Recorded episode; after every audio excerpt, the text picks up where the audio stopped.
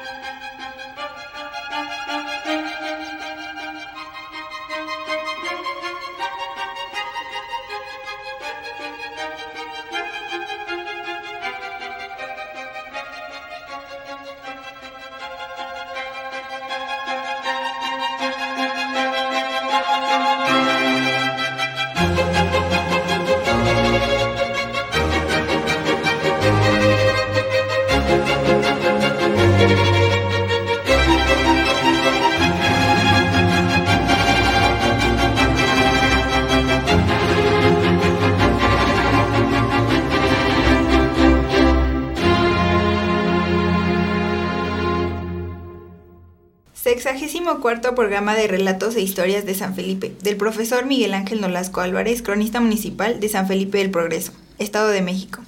Estamos por YouTube, Spotify, Facebook, Instagram, Google Podcast y les saludamos desde donde se origina esta señal sus amigos Oscar Marcial en controles, Carolina Casas en la conducción, Atlitzin Ruiz Romero. Ah, hola, eh, un saludo para mi mamá. Y Renata Romero en los cuentos. Hola, buenas noches. Mandamos un afectuoso saludo a nuestros paisanos de la Unión Americana, a los cronistas nacionales que en julio de 2023 estarán en estas tierras mexiquenses celebrando su congreso anual, a los cronistas de nuestra entidad, a la Escuela Normal de San Felipe, que este 25 de julio está cumpliendo 47 años, a los habitantes de Santana Nichi, que el 26 de julio estarán de placemes por su festividad patronal. Auditorio de Radio Minajo, hemos iniciado esta emisión con las cuatro estaciones de Antonio Vivaldi. Esta sinfonía cumplirá 300 años en 2025, o sea, dentro de tres, y se sigue uno deleitando los sentidos con violines y orquesta, en primavera, verano, otoño e invierno. Esto porque en 1741 muere en Viena, Austria, quien había nacido en Venecia, Italia. Este programa histórico, cultural, musical, poético, literario, noticioso, tiene como columna vertebral las efemérides, municipales, mexiquenses, nacionales y mundiales. En esta ocasión corresponden a la semana del 24 al 30 de julio. Es así como el profesor Miguel Ángel Nolasco Álvarez, cronista municipal, nos leerá las efemérides municipales. Así es, amigos de Radio Minajo, desde San Felipe del Progreso para todo el mundo. Eh, tenemos algo que comentarles. El próximo jueves 4 de agosto se le va a rendir un homenaje a nuestro queridísimo, sapientísimo decano de la crónica estatal y nacional, don Gerardo Novo Valencia. Él nació en San Felipe del Progreso en 1929 aunque de tres meses se fue a vivir a Toluca y en ese lugar tiene 60 años como cronista.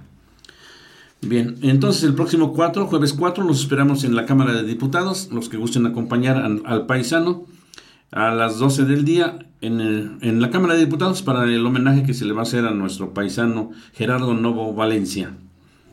Vamos a las efemérides ¿verdad? de este 25 de julio de 1850, Fernando Orozco Iberra, literato, doctor, dramaturgo sanfelipense, dedica su novela La Guerra de 30 años a su hermano Manuel Orozco Iberra.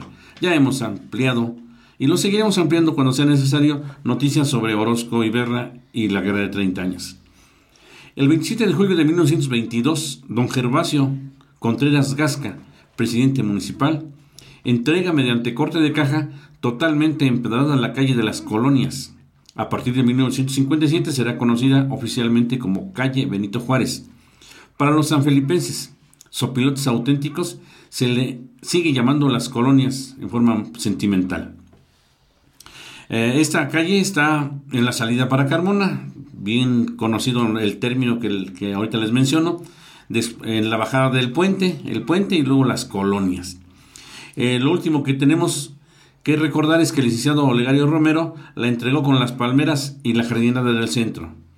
Y hace mucho tiempo, desde 1920, pero a mí me tocó verla tapizada de color amarillo. Cuando trabajaban a todo lo que daban los talleres de raíz de Zacatón. El taller chico, precisamente en ese taller chico nació Gerardo Novo, es el que está más pegado al río. Y el taller grande, el taller de los señores de la fuente.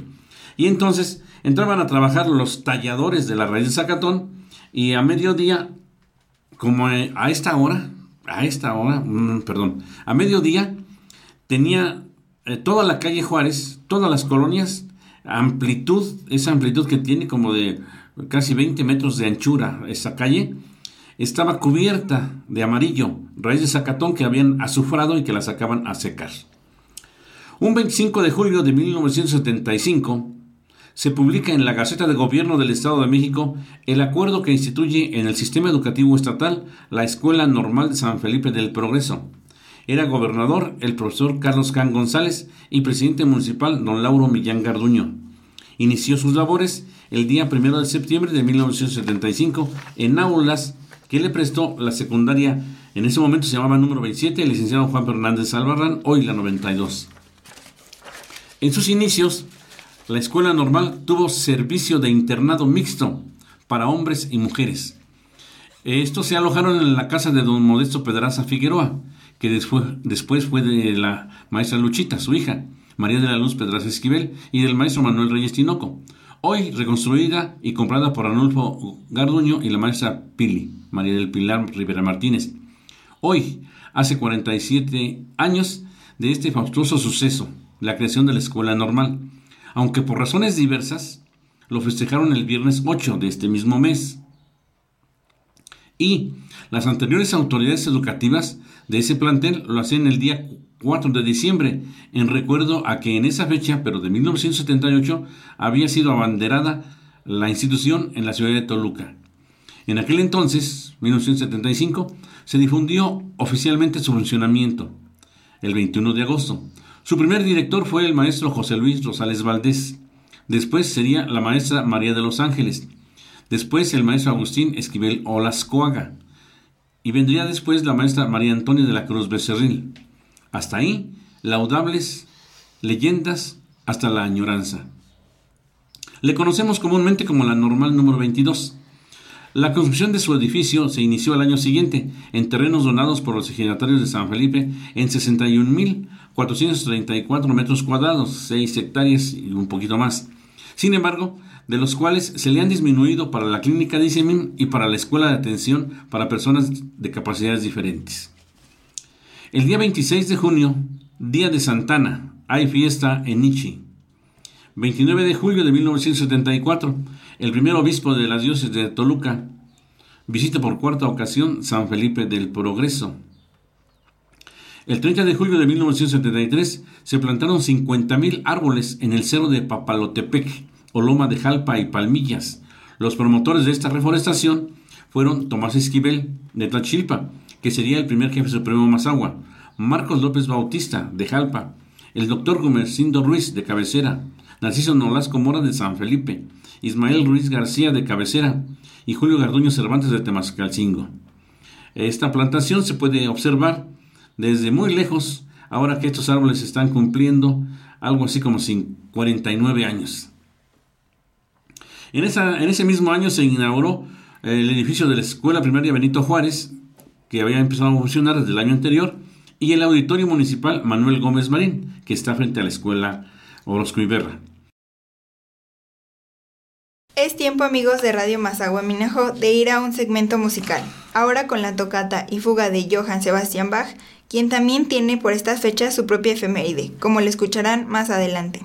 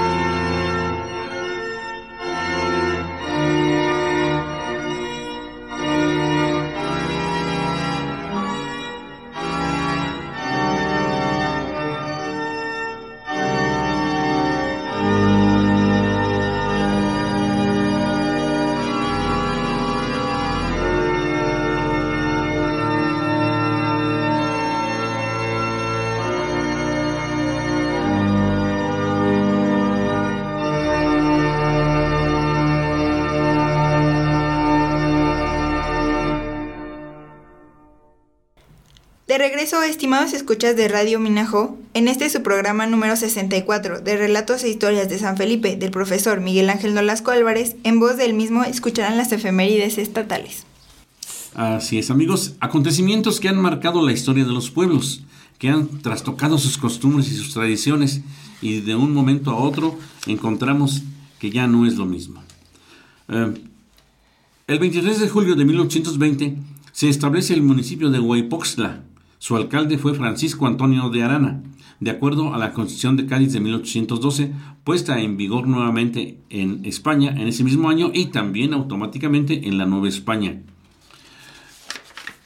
El 23 de julio de 1970, el Ayuntamiento de Islahuaca, presidido por el profesor Galdino Sánchez Gómez, en sesión pública, hizo entrega a la comunidad del inmueble adquirido para tener una casa de cultura. El 24 de julio de 1979 nació en Tezcaltitlán el general constitucionalista Agustín Millán Vivero, quien será gobernador del estado y escolta de don Menuciano Carranza, constitucionalista de, de cepa, ¿verdad? El 24 de julio de 1959 murió en la Ciudad de México el licenciado Narciso Basols Batalla, eminente personaje nacido en Tenango del Valle. El 25 de julio de 1814, el general zapatista Alejo Mastache intenta y logra bajar a los soldados federales que se han refugiado en las torres de la iglesia en el pueblo de Tonatico. Quemará la puerta de la iglesia y quemará chiles secos. Cuando bajan, les perdona la vida. El 26 de julio, pero de 1821, Agustín de Iturbide pasa por Santiago Teanquistenco. Es en ese momento el jefe del ejército encargado de acabar con los insurrectos del sur, con Vicente Guerrero y Pedro Asensio de Alquiciras. El 27 de julio de 1972, Santiago Teaquistenco declaró hijo predilecto de esa población al profesor Carlos Jan González. El 28 de julio de 1822 se erige como municipio bajo la Constitución de Cádiz Ixtapan de la Sal. El 29 de julio de 1825 nació en Lerma don Próspero María Alarcón y Sánchez de la Barquera. Será abad de la Colegiata de Guadalupe y en 1892 arzobispo de México. 30 de julio de 1821 apareció en Naucalpan el diario militar de los hermanos Joaquín y Bernardo Miramón, que editaban en una imprenta portátil. 30 de julio de 1830, don Joaquín Velázquez de León, en el encargo de su Ministerio de Fomento, decretó la creación de la Escuela Práctica de Minas y Metalurgia. Había nacido en el Real de Minas de Zacualpan en la hacienda de Abecedosia en 1803. Llegamos a un punto de inflexión en nuestro programa número sexagésimo cuarto de relatos e historias de San Felipe para hacer llegar a sus oídos. Ahora escucharemos una canción del ecuatoriano olímpico Cárdenas, la voz de un ruiseñor con la canción Temeridad.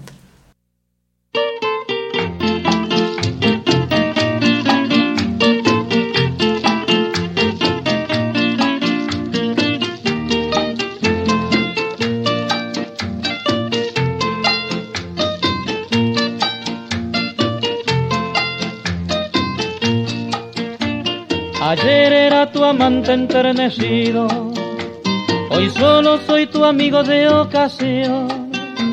Tú esperas que yo vuelva arrepentido y yo jamás te iré a pedir perdón. Yo sé que tú también dirás lo mismo, aunque se te destroce el corazón. Por eso, aunque fingiendo ese cariño, debemos confesar que terminó. Si te decides a volver un día, he de quererte como antes lo hacía. Si por temeridad no quieres volver más, yo mi querer guardado he de callar. Los dos estamos ahora frente a frente, los dos sabemos lo que el alma siente si te he de confesar la triste realidad, si tú no vuelves yo no iré jamás. Yo sé que tú también dirás lo mismo, aunque se te destroce el corazón. Por eso, aunque fingiendo ese cariño, debemos confesar que terminó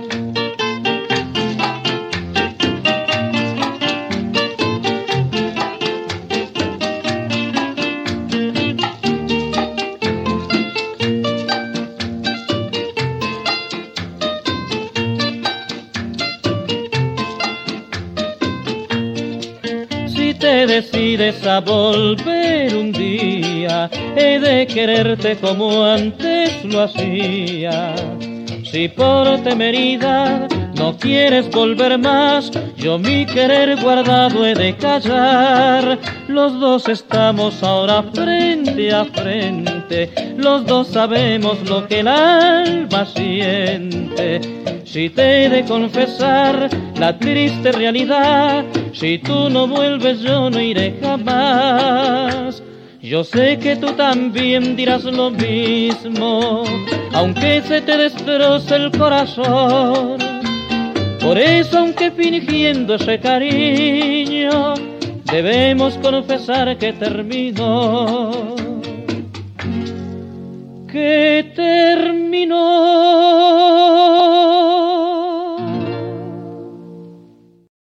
Hemos regresado de la que llamamos inflexión musical para continuar con nuestro programa número 64 de relatos e historias de San Felipe. Ahora para escuchar cuentos de Gabriela Guadarrama Díaz González en voz de Renata Romero Nolasco.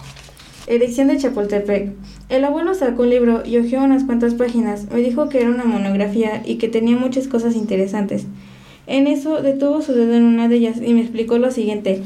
Aquí refiere que el 7 de octubre de 1869 el gobernador del estado, Mariano Riva Palacio, erigió como municipio al, pueblo de Chapultepec. La verdad no entendí nada y creo que el abuelo lo notó, por eso continuó. Significa, mi niño, que Chapultepec era libre e independiente y que con ello tendría su propio gobierno y por lo tanto el representante que sería el presidente municipal. La elección fue importante por el hecho de no ser gobernados por Calimaya. Pero abuelo, ¿cómo logró su independencia? Pregunté ansioso por saber la respuesta. Resulta que fueron los habitantes quienes después de medio siglo pidieron que Chapultepec fuera elevado a la categoría de municipio libre y soberano. Contestó, y desde entonces esas fechas se celebra cada año con una bonita ceremonia. La revolución. No sé por qué esta época me gusta tanto. Quizás no por los corridos que todavía se cantan o por las carrilleras que la gente colgaba en el pecho o tal vez por los tantos caballos que salen en las películas. Cuando analizo que fue una cruel guerra de la que muchos mexicanos perdieron la vida, decido olvidar mi gusto. Mi niño, contaré otra historia que mi padre narró cuando mi edad rondaba como la tuya, dijo. Adelante, abuelo. Me arrodillé a su lado de su silla para escuchar.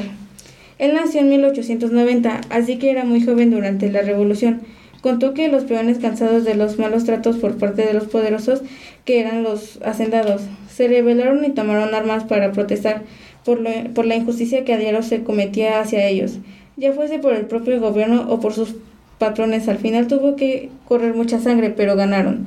Cuando me pongo a pensar lo absurdo que se vuelve pelear hasta morir, trato de entender la razón, pero aún así no lo comprendo. Amigos de Radio Mazagua Minajo, servidor de ustedes, Miguel Ángel Orozco Álvarez, cronista municipal de San Felipe del Progreso. Para información de todos ustedes, los cronistas mexiquenses nos reunimos desde la creación de la asociación en 1980 y tantos, 82, el último sábado de mes en diferentes municipios del Estado de México. Aquí a San Felipe han venido ya en cuatro ocasiones. La primera fue en el Centro Ceremonial Mazagua, cuando era presidente Martín Marco Antonio Vilches Sandoval. Y en otras ocasiones, inclusive también cuando es presidente el licenciado Javier Jerónimo Apolonio. En esta ocasión, el próximo sábado, último sábado de mes, nos toca ir al municipio mágico, al pueblo de Malinalco, lugar donde hay truchas y nos agasajan siempre. Pero no crean que vamos de plan turístico, sino que tenemos este ya sea conferencias visitas guiadas a museos, pláticas culturales. Y después, pues ya, hay que comer. Pero no descarten ustedes que vayamos a deleitarnos con unas truchas asadas o empapeladas. Bueno, bueno, ya desde ahorita ya me las estoy imaginando. Amigos de Radio Mazagua Minajo, también no se les olvide que el jueves 4 de agosto tenemos el homenaje a nuestro paisano Gerardo Novo Valencia. Él nació en el taller chico, allá en las colonias. Un taller que tiene una portada excepcional. Todavía se nota cómo está de cantera el lugar en donde nace este, nuestro amigo Gerardo Novo, que le van a hacer homenaje por los 60 años como cronista del municipio de Toluca. Él se va de San Felipe del Progreso a los tres meses pero tenemos la fortuna de que nació en San Felipe. Aquí está su ombligo, ¿verdad? Y vaya desde aquí nuestra felicitación a nuestro tan gran amigo Gerardo Novo Valencia. Porque tiene un hijo, que lo confundimos mucho, Gerardo Novo Espinosa de los Monteros. Y toda su familia grande. Ya han ganado premios en la NACIM, todos.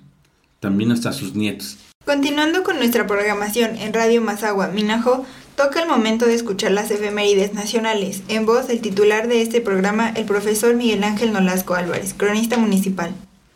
Así es, amigos. Les compartimos acontecimientos que lo hemos dicho y lo repetimos.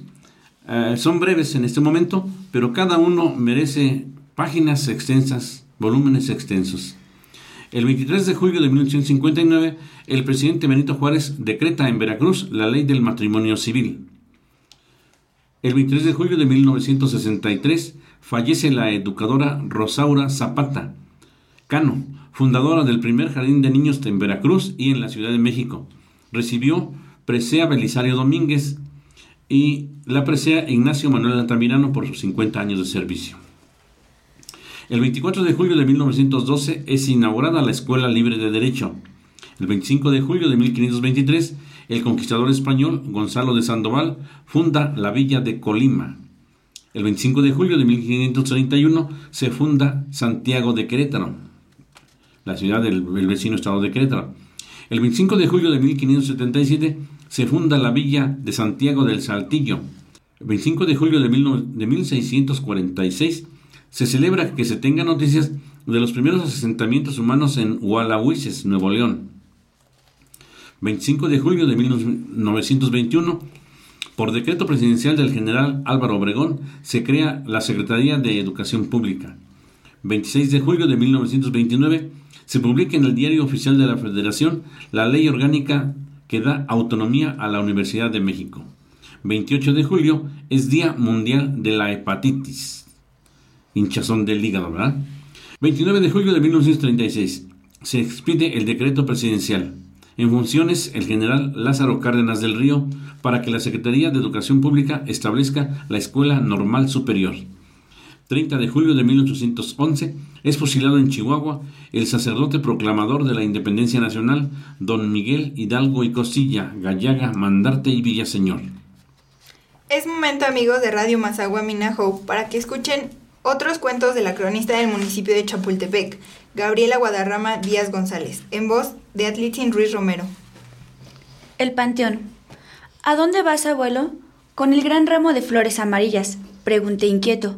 Al panteón, mi niño, refirió con melancolía. Hoy es el aniversario de mi sagrada madre, que en paz descanse, y voy a rezar a su tumba. Escogí las de color amarillo porque eran sus favoritas. ¿Me acompañas? Dijo animado, y entonces no dudé en hacerle compañía. Aquí el mundo orgullo se postegra. Este es la puerta de la vida eterna.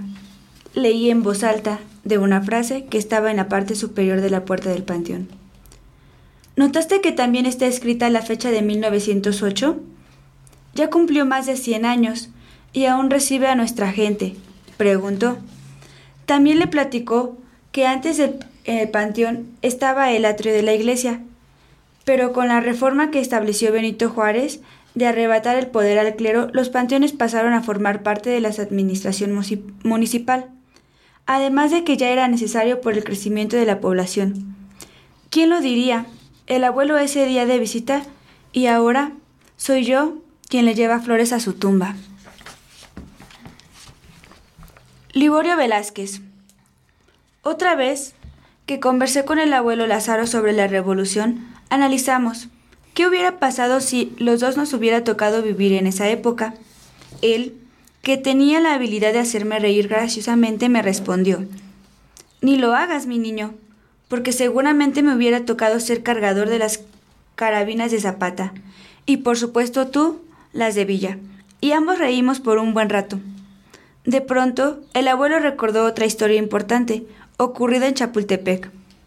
Ahora que hablamos de armas, ¿te he contado sobre Liborio López? inquirió. No, abuelo, ¿acaso fue revolucionario? Como tal, no, pero su propósito fue el mismo, porque resulta que pidió ante el gobierno del presidente de México, Francisco León de la Barra, que hiciera algo para que devolvieran sus tierras los agiotistas prestadores de dinero, que mañosamente se las arrebataron. Eso lo entiendo, abuelo, como un cobro desleal, ¿o no? En efecto, mi niño, ese reclamo le costó a Liborio la muerte, porque los carrancistas lo fusilaron un 16 de mayo de 1916. Luego lo colgaron en un árbol frente a la presidencia municipal. Pero abuelo, ¿qué no pagó la deuda? No lo sé, mi niño. Quizás los intereses del dinero prestado fueron excesivos y en época de la revolución, debido a haber sido más difícil el poder, pagaba. Seguramente le quitaron la vida para evitar que más gente fuera a actuar igual, pues al parecer había más con el mismo problema. Y ahora otra melodía muy escuchada allá por los años 70 del siglo pasado y que sigue siendo interpretada en cada país de habla hispana y siempre actualizada. Nuestro juramento. La cantaron Olimpo Cárdenas, Julio Jaramillo y muchos más.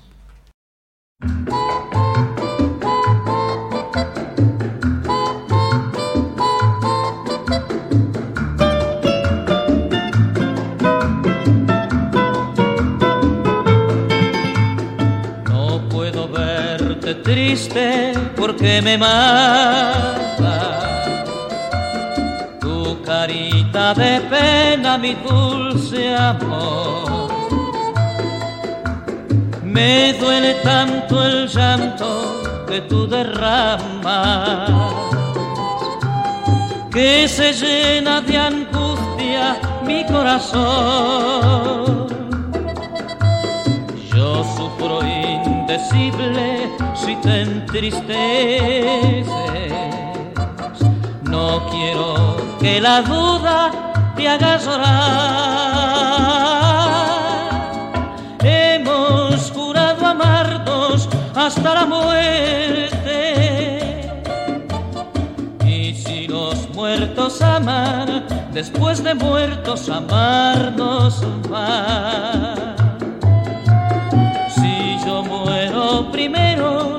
Es tu promesa. Sobre mi cadáver dejar caer todo el llanto que brote de tu tristeza y que todos se enteren fui tu querer. Si tú mueres primero, yo te prometo. Escribiré la historia de nuestro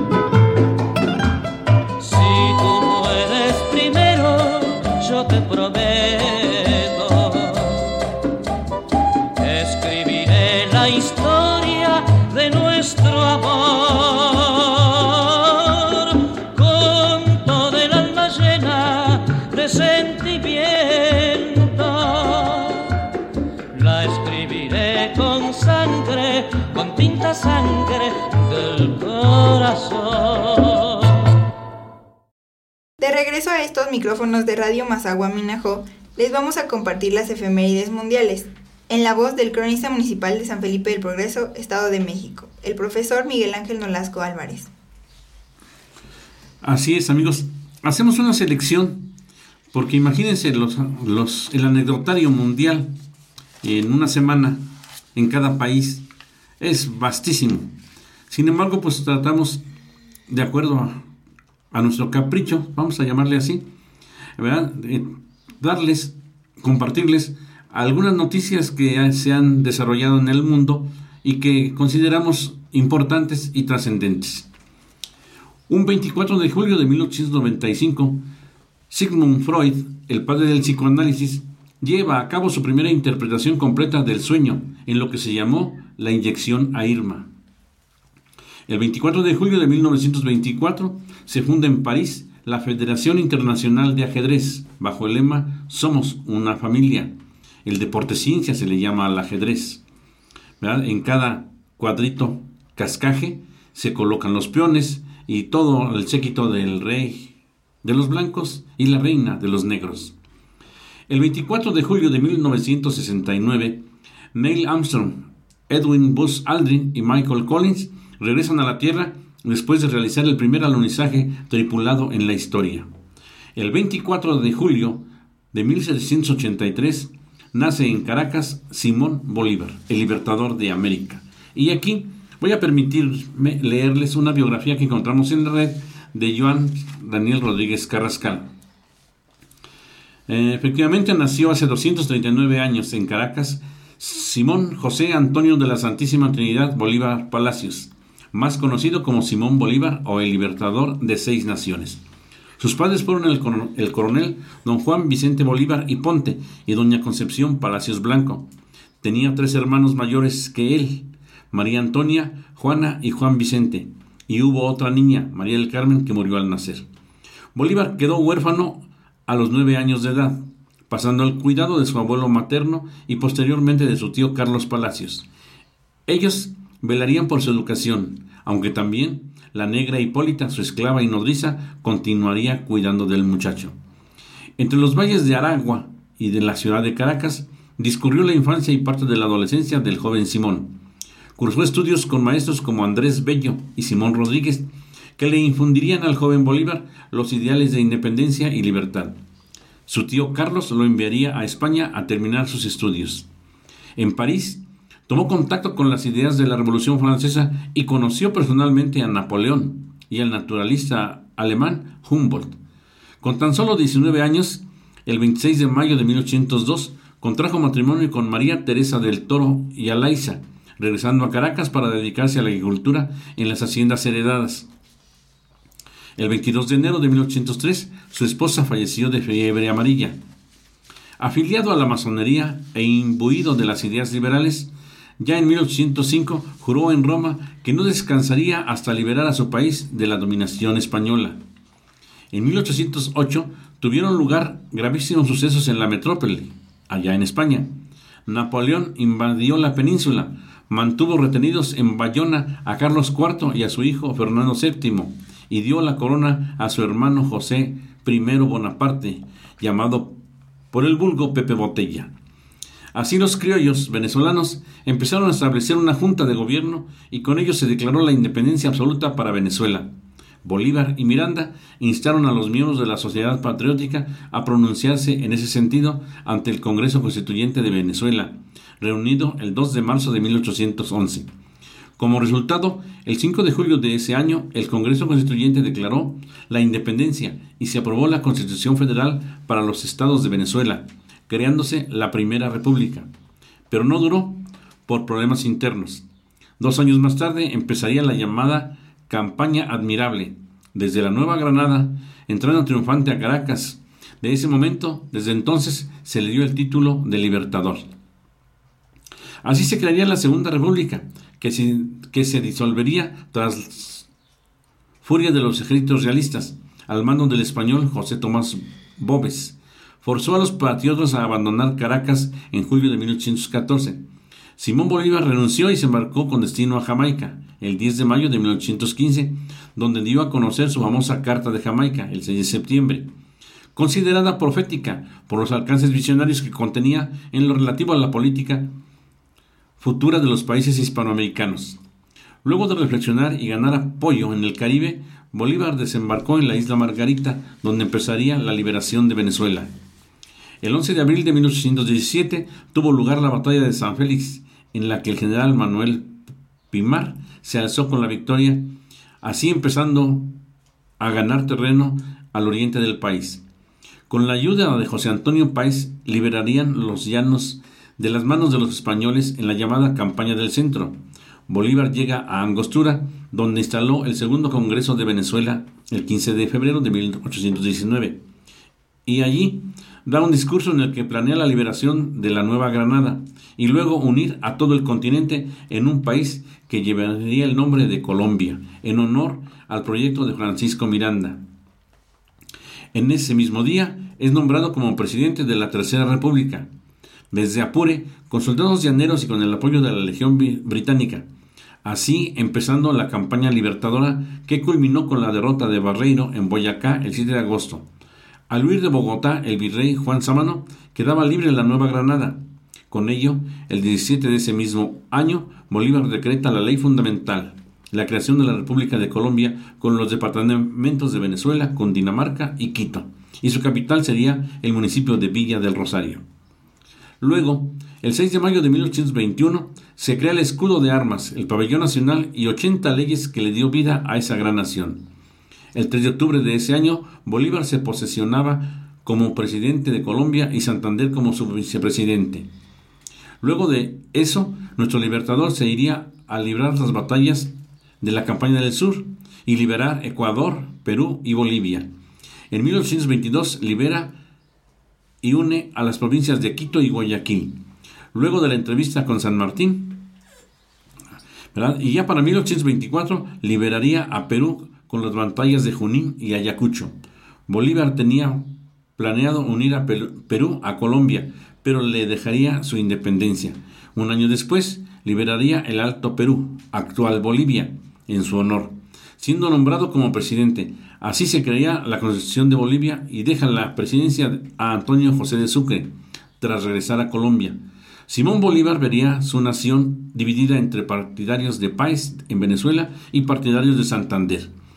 Él evitó en todo momento la disolución de su gran sueño.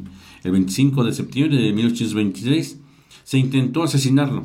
Dicen que fueron partidarios de Santander, pero con ayuda de Manolita Sáenz, Bolívar saldría ileso y, y desterró a Santander.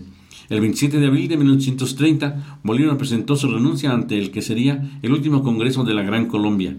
Las pugnas caudillistas y nacionalistas desbarataron toda posible conciliación y condujeron a la separación de Venezuela y Ecuador. Bolívar muere en soledad en la quinta San Pedro Alejandrino, en Santa Marta, el 17 de diciembre de 1830. En 1842, el gobierno de Venezuela decidió trasladar los restos de Bolívar desde Santa María, según su último deseo. Actualmente reposan en el Panteón Nacional. La República de Venezuela se llama República Bolivariana de Venezuela. Y Bolívar recibió homenajes en todo el continente, en Europa y en muchos lugares del mundo. Se dice que es un latinoamericano universal. En el siglo pasado, siglo XX, es uno de los personajes más destacados. Se hace una encuesta y él y Rubén Darío se dice que son los personajes más conocidos de Latinoamérica en el mundo. Seguimos con las efemérides amigos de Radio Minajo. Después del 24 de julio tenemos otra, pero de 1832 nace don, nace don Antonio García Cubas. El 25 de julio de 1467 en Molinela, cerca de Bolonia, Italia, se libra la batalla de Ricardina. Es la primera en la cual se usan muchas armas de fuego. 1467. El 25 de julio de 1643, el rey de España Felipe IV establece como patrón de su país al señor Santiago. El 26 de julio de 1875 nace Carlos Gustavo Jung, psicólogo, psiquiatra suizo, alumno de Freud. Hace la diferenciación del yo profundo, es el padre de la psicología analítica o de lo profundo. El 26 de julio de 1943 nace Michael Phillips Hager, mejor conocido en el ambiente musical como Mike Hager, vocalista del grupo inglés de Rolling Stones, además compositor, arreglista y productor. Vaya para ustedes una melodía de este grupo de rock europeo, She's a Rainbow. Ella es un arcoiris. En la próxima emisión les compartiremos otros éxitos de las piedras rodantes. Hacemos una pausa para que escuchen She is a Rainbow.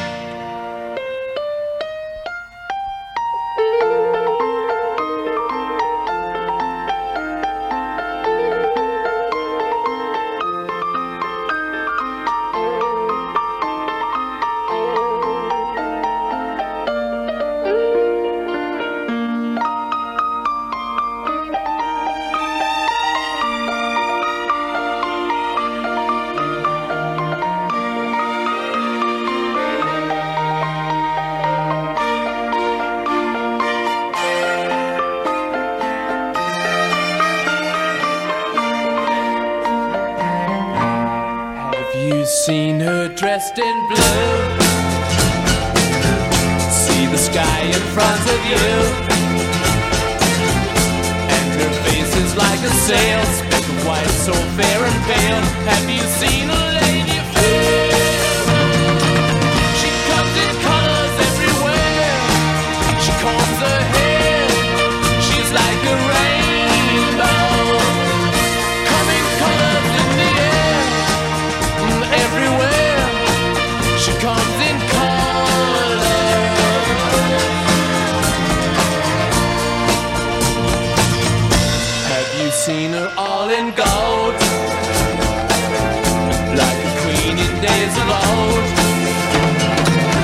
She shoots colors all around, like a sunset going down.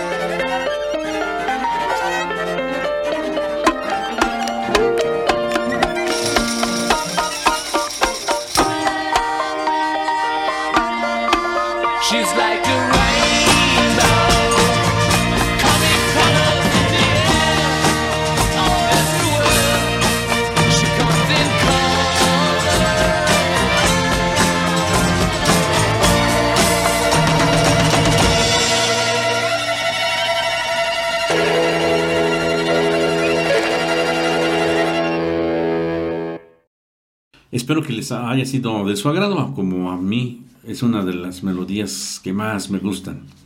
El 27 de julio, pero del año 587 a.C., destrucción de Jerusalén y sus templos por los babilonios y el consiguiente cautiverio que durará hasta el 538 a.C., 400 años aproximadamente, según el libro de los reyes, 25, 2.8,21 versículo del 8 al 21, ¿verdad? El 27 de julio de 1921 nace Charles Herbert Best y Frederick Grant Banting, médicos canadienses que logran aislar la insulina, segregada por el páncreas. El 28 de julio es Día Mundial contra la Hepatitis, inflamación del hígado por agua contaminada por alcohol. El 28 de julio de 1571, los españoles fundan en Filipinas la Laguna Encomienda, eh, aquí les podemos comentar que la Nueva España, o sea, hoy México, llegaba hasta las Islas Filipinas. El 28 de julio de 1794, los jacobinos, revolucionarios extremos que habían promovido la época del terror en Francia, la Revolución Francesa, después de haber guillotinado al rey. En esta fecha que les menciono, el 28 de julio de 1794, a Antonio Robespierre y Luis Antonio San Justo los guillotinan en la Plaza de la Concordia, en París, Francia, dando fin a aquella época del terror. El 28 de julio de 1914, el Imperio Austrohúngaro declara la guerra al Reino de Serbia, dando inicio a la Primera Guerra Mundial por el asesinato del príncipe Francisco Fernando, Francisco José, allá en aquellos lugares de Europa. El 28 de julio de 1941 muere Antonio Vivaldi en Viena, Austria, el músico barroco nacido en Venecia, Italia, del cual ya les compartimos al inicio de esta emisión la melodía más trascendental, las cuatro estaciones de Vivaldi. El 28 de julio de 1650 muere Johann Sebastian Bach, quien había nacido en Hechdash, en el Sacro Imperio Romano Germánico, hoy diríamos Alemania. Fue músico, compositor, director de orquesta, cantor, profesor. Además, es músico de la época barroca. Su obra más representativa es el Concierto de Brandenburgo. El 28 de julio de 1991 muere Olimpo Cárdenas, cantante ecuatoriano que nos obsequió gratas melodías como Temeridad, Nuestro Juramento, Fatalidad, Dos Almas, Presentimiento, Alma, Corazón y Vida y muchísimas más. De él ya les hemos compartido algunas. El 29 de julio de 1846, durante la invasión norteamericana. Fuerzas militares al mando del, del general John C. Fremont ocupan la aldea de San Diego, California, dando un paso importante para su apropiación. O sea, la Alta California nos la roban los americanos de las 13 colonias.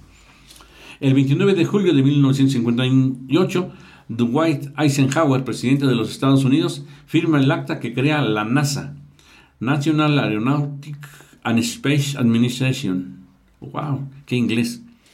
Pero ustedes comprenderán. Administración Nacional de la Aeronáutica y del Espacio, la NASA, que ha tenido muchos éxitos en los viajes espaciales. Un 29 de julio de 1987, Margaret Thatcher, primera ministra británica, y François Mitterrand firman el tratado para construir en forma conjunta el túnel bajo el Canal de la Mancha o Eurotúnel. Están comunicados la isla y el continente.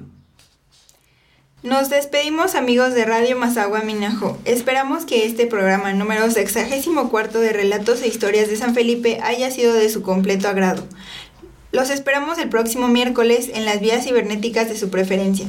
Sus amigos Oscar Marcel en controles, Carolina Casas en la conducción, Atlitzin Ruiz Romero y Renata Romero en los cuentos y el profesor Miguel Ángel Nolasco Álvarez en las efemérides, les invitamos a seguir con las medidas sanitarias. Uso de cubrebocas, gel antibacterial, lavado constante de manos, estornudo en el interior del codo, evitar aglomeraciones y sana distancia.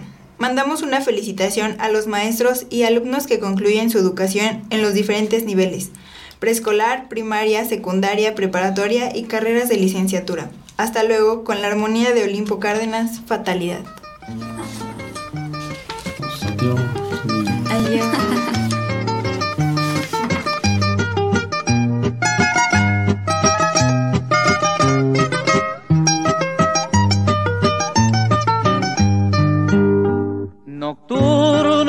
celaje deslumbrante, tu encanto rememoro a cada instante. Romance de un momento en que viviera con el alma iluminada, descubriendo en tu mirada un amor que nadie tuvo para mí.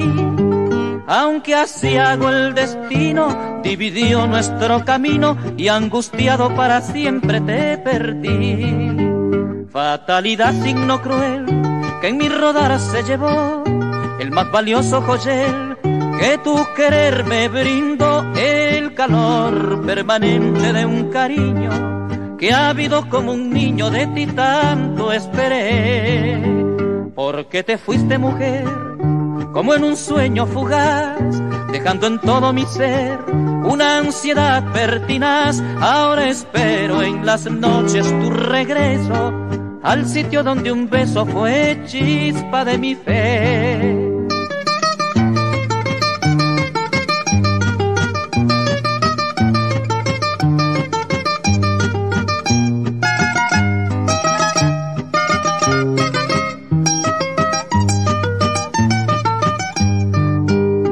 Estrella fugitiva de mi anhelo, te llevas por desconocido cielo.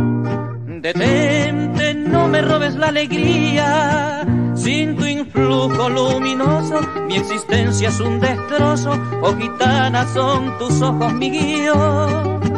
No te apartes del camino, bella luz que me iluminas. Oh gitana, mi nocturno de pasión. Fatalidad, signo cruel, que en mi rodar se llevó el más valioso joyel que tu querer me brindo el calor permanente de un cariño que ha habido como un niño de ti tanto esperé.